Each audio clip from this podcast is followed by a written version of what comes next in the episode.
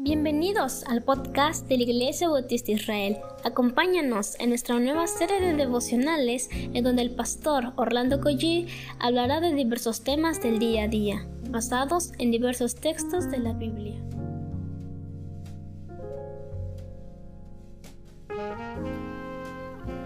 ¿Qué tal mis amados hermanos? Que tengan un excelente día hoy.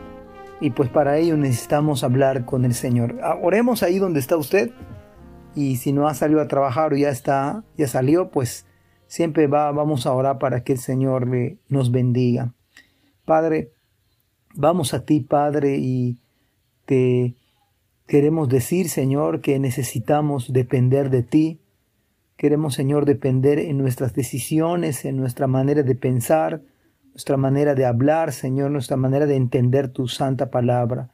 Por favor, dirige nuestros pasos, no permites no permitas que nos desviamos ni a la derecha ni a la izquierda, sino todo lo que hagamos, Señor, sea para tu gloria y para honrarte, Señor, y en el centro mismo de tu santa voluntad.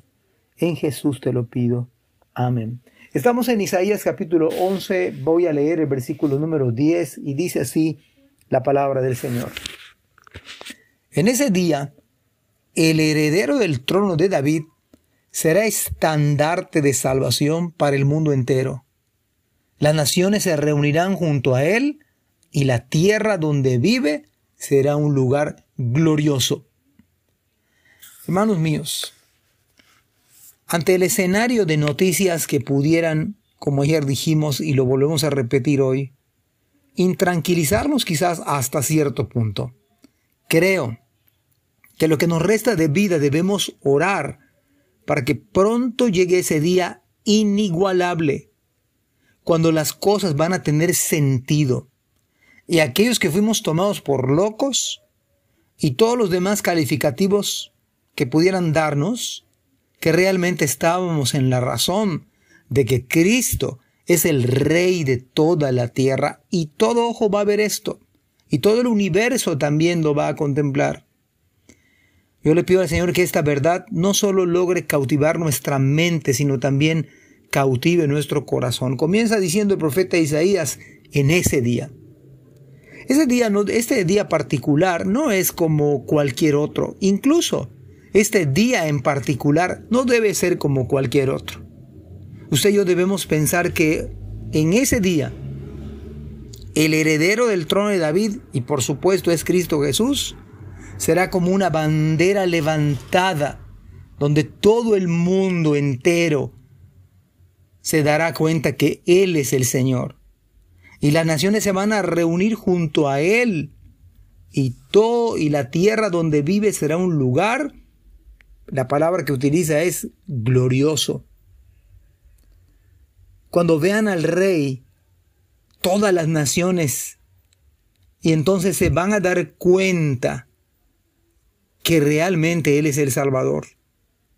Así que las personas pueden burlarse de nosotros, obrar en contra de la verdad, pero un día, un día se darán cuenta que estaban equivocados, porque Cristo va a ser puesto en alto, el Rey se va a sentar en su trono y ese día será glorioso para nosotros, pues esto es lo que creemos y esto anhelamos todas las lenguas, naciones, se reunirán ante el rey para adorarle.